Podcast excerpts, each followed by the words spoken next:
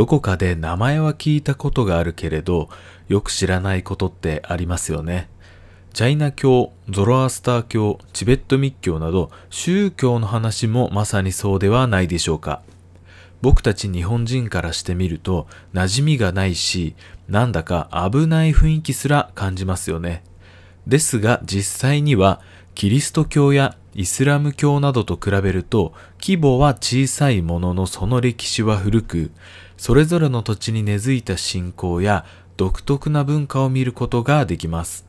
世界の宗教について学ぶことで世の中の仕組みが理解しやすくなること間違いなしです。このチャンネルではそういった情報をまとめてわかりやすく配信しております。もし少しでもいいなと感じていただければ、どこのチャンネルかわからなくなる前にぜひチャンネル登録をよろしくお願いいたします。それでは早速やっていきましょう。まずはじめはジャイナ教です。ジャイナ教は主にインドで支持されている宗教で、信者数は約450万人です。その歴史は約2500年前に遡り、古くからインド文化の諸方面に影響を与えている宗教です。その開祖はマハービーラという古い仏教のお坊さんです。彼はジャイナ教の前身となる宗教を信仰する両親から生まれました。その両親と死別した30歳で出家を決意し、世俗に関わる所有物は全て廃棄しました。そこから激しい苦行と瞑想を行い、12年が経つ時にサラソージュの木の下で真理を悟りました。マハービーラはその後約30年にわたって裸でガンジス川流域の国々を旅していました。その中で教えを説いていくことで多くの信者を獲得していきます。そして72歳の時に断食を続行した末にその生涯を終えることとなりました。マハービーラは修行の末に気がついたことがあります。それは全ての動植物には霊魂が宿っているということです。また自分の言動によってその霊魂というのは良い形にも悪い形にも変化をしていくということを悟りました。そのため、霊魂を良い形に保つために、すべての生物に対して傷つけることがないように極限と呼べるまでの注意を払っていました。この考えがジャイナ教の重要な教えにつながります。では、ジャイナ教が目指していることは一体どういうものなのでしょうか？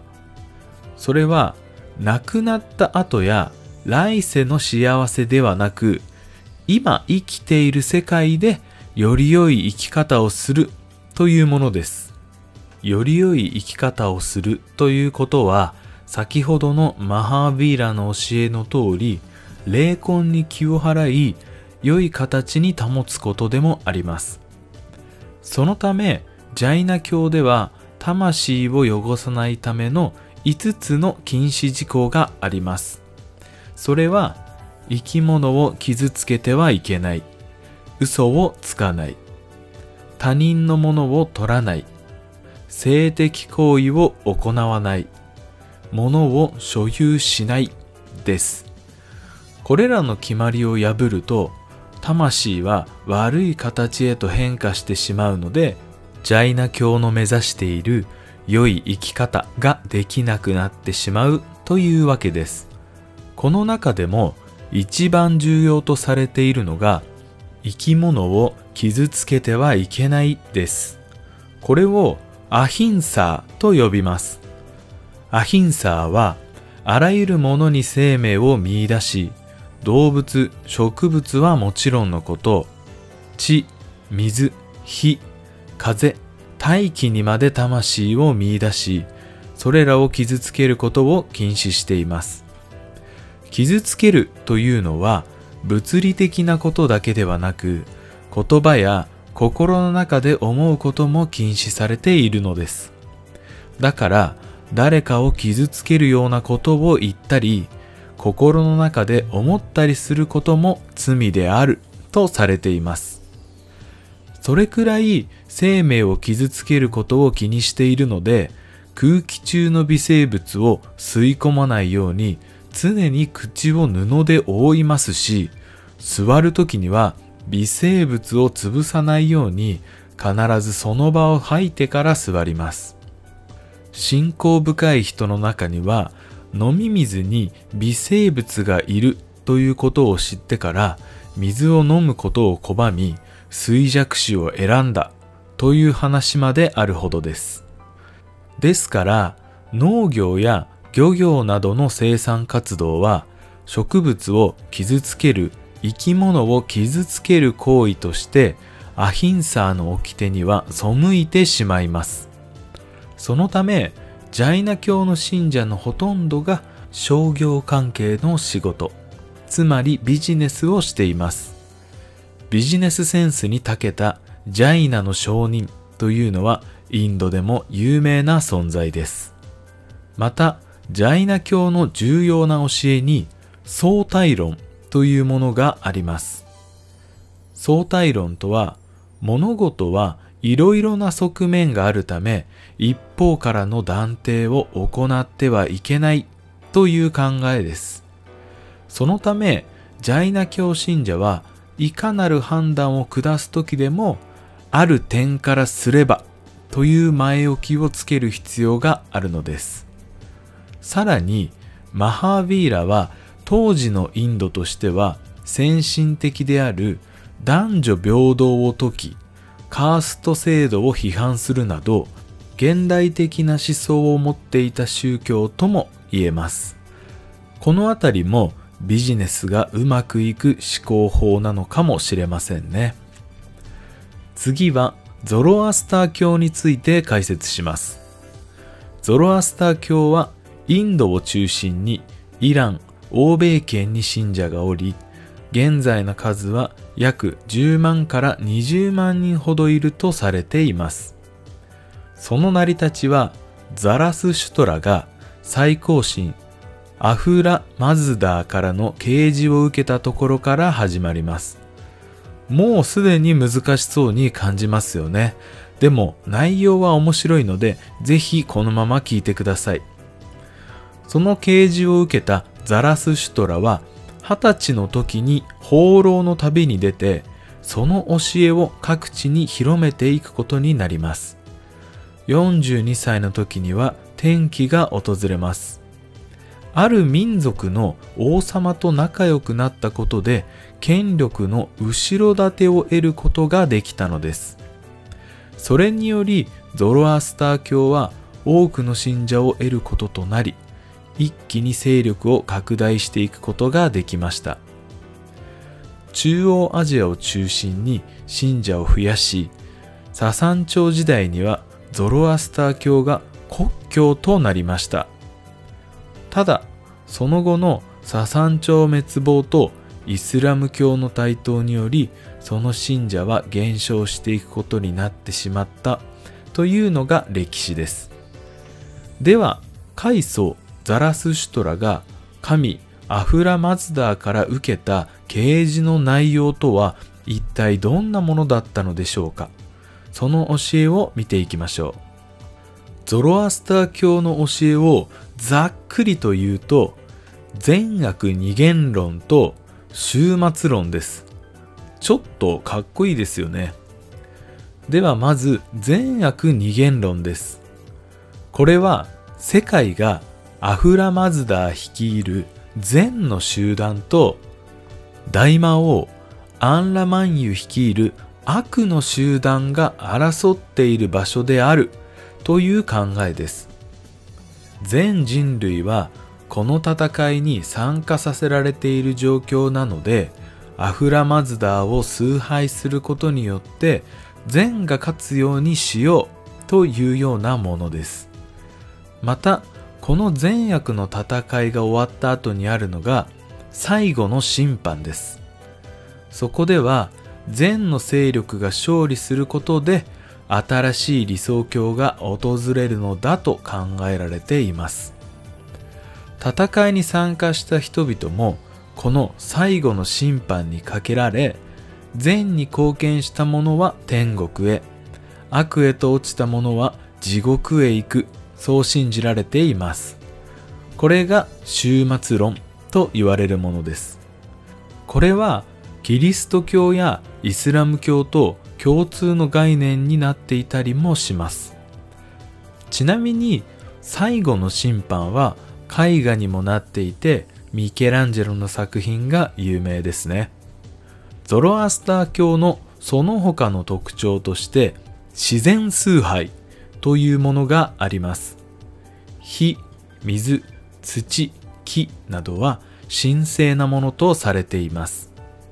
そのため葬儀の際には死者を屋外に安置する風葬や彫葬を行います。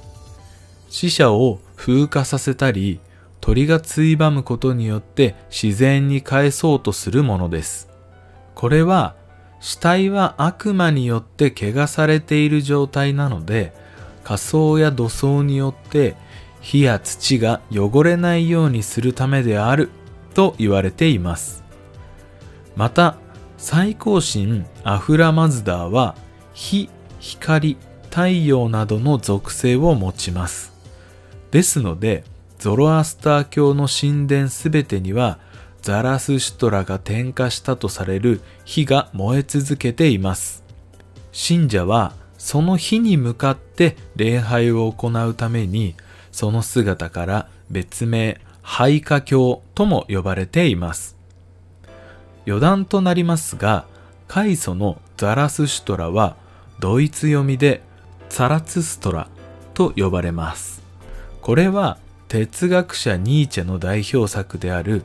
ザラツストラは各語り機のモデルとなっています。しかし内容はゾロアスター教の教えとはほぼ関係なくあくまでニーチェの思いやその思想をザラツストラが語っているという内容になっています。概要欄にも情報を載せておくので、もし興味があれば動画や書籍などをご覧になってみてくださいね。それでは最後にチベット仏教について解説します。これも日本人から見るととても不思議で面白い内容となっています。まず、チベット仏教の始まりはその時代背景にあります。8世紀以降にイスラム教が台頭してきたことで仏教の考えがインドから中国側には伝わりづらくなりました。そんな状況でもチベットはインドとヒマラヤ山脈を挟んで目と鼻の先という地理を生かしインドから仏教の教えをより詳しく知ることができたのでした。これがチベット仏教の始まりです。仏教には広く公開されている謙虚と秘密の教えである密教があります。なぜ密教が隠されているのかというと修行を十分に積んでいない者がその教えに触れると誤った解釈をされて教えとは違った形で後世に伝わってしまう恐れがあるためです。そこで十分に修行を行いこいつは密教の教えを理解できるなと師匠が判断した時に教えられるものが密教なのです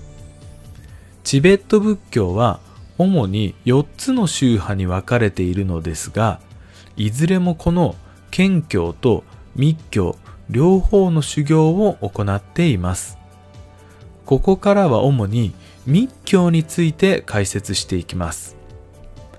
チベット密教の特徴としては、無常油画タントラが行われているということです。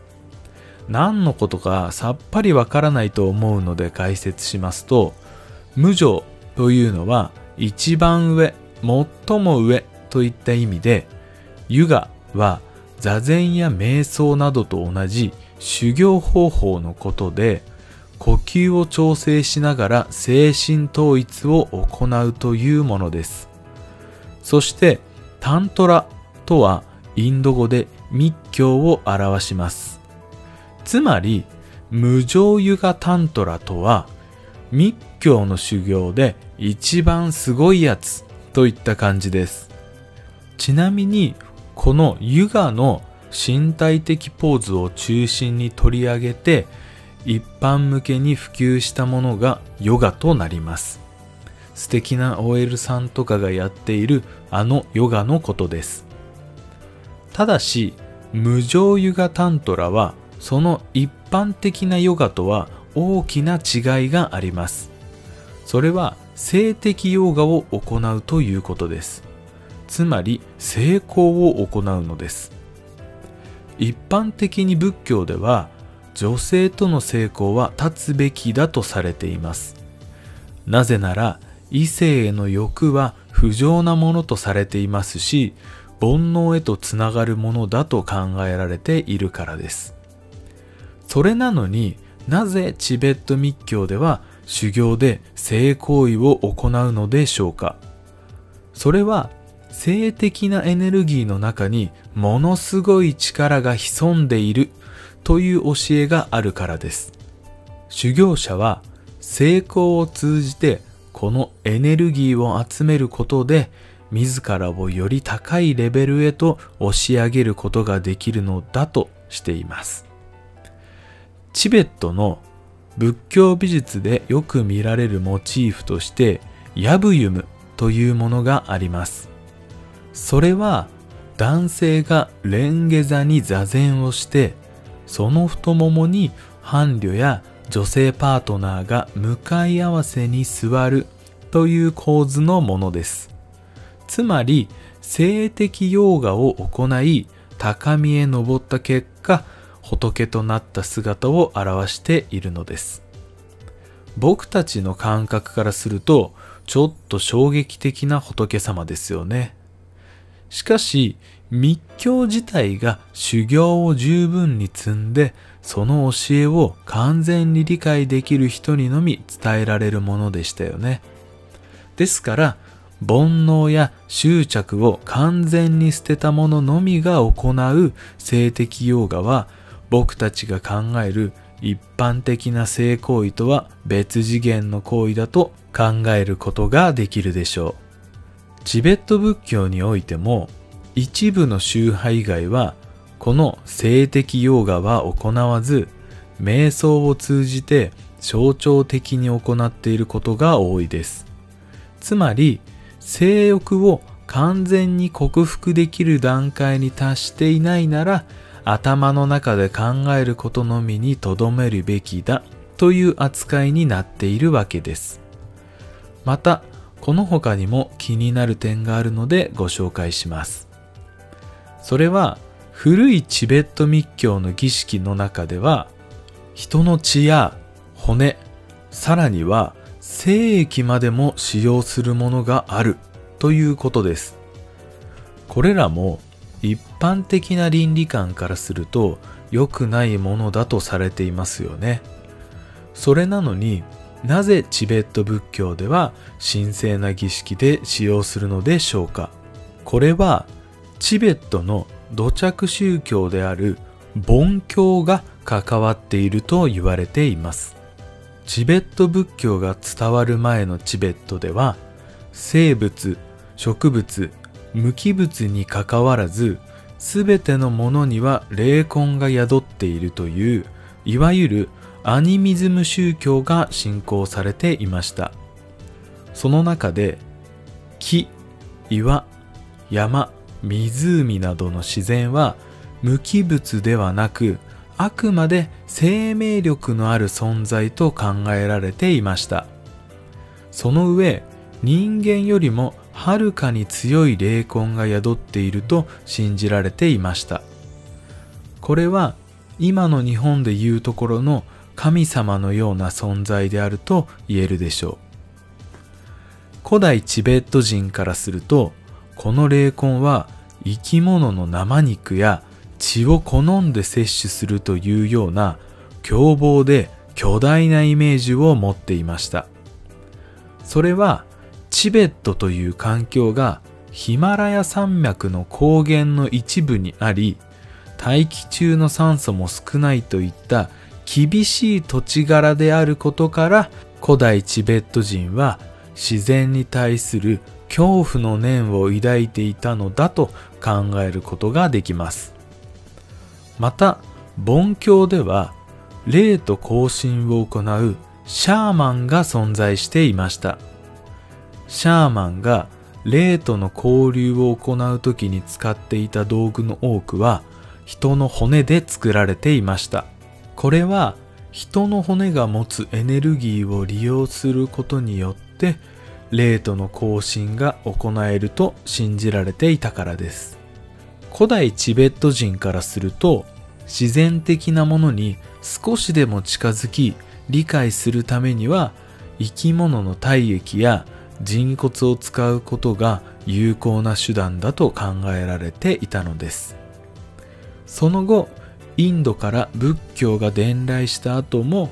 梵教の儀式や神話などの文化を受け継ぎこれらを仏教の思想とミックスさせていったという流れになっているんです。ここまでの内容を振り返ってみて思うのは同じ人間でも信じるものは全く違うということです。数で言えばマイナーと呼べる宗教であってもその国や土地には文化がしっかりと根付いています。長い年月が経ってもその教えが廃れていないというのは正直驚きではないでしょうか。今回の動画のように自分が思いつかないような角度からも物事を見ることで自分の中の常識や正しいと思っていることがいかに偏ったものかを思い知らされます。普段生活していると自分の考えは全然理解されないとかあの人は絶対に間違っていると思うことも多いでしょう。でも広い視野で考えたらいろいろな考えがあって自分の判断だけが全てじゃないんだなという気持ちにもなってきます。広い心を持ちたいものですね。という感じで僕が悟りを開きつつあったタイミングで今回の動画は以上となりますこのチャンネルではそういった教養をこの動画をご覧になっていただいているあなたとこれからも一緒に学んでいけたらとても嬉しく思いますので、ぜひチャンネル登録をよろしくお願いします。また、感想やリクエストなどコメントをいただけると嬉しいので、こちらもぜひよろしくお願いします。今回も最後までご視聴くださいましてありがとうございました。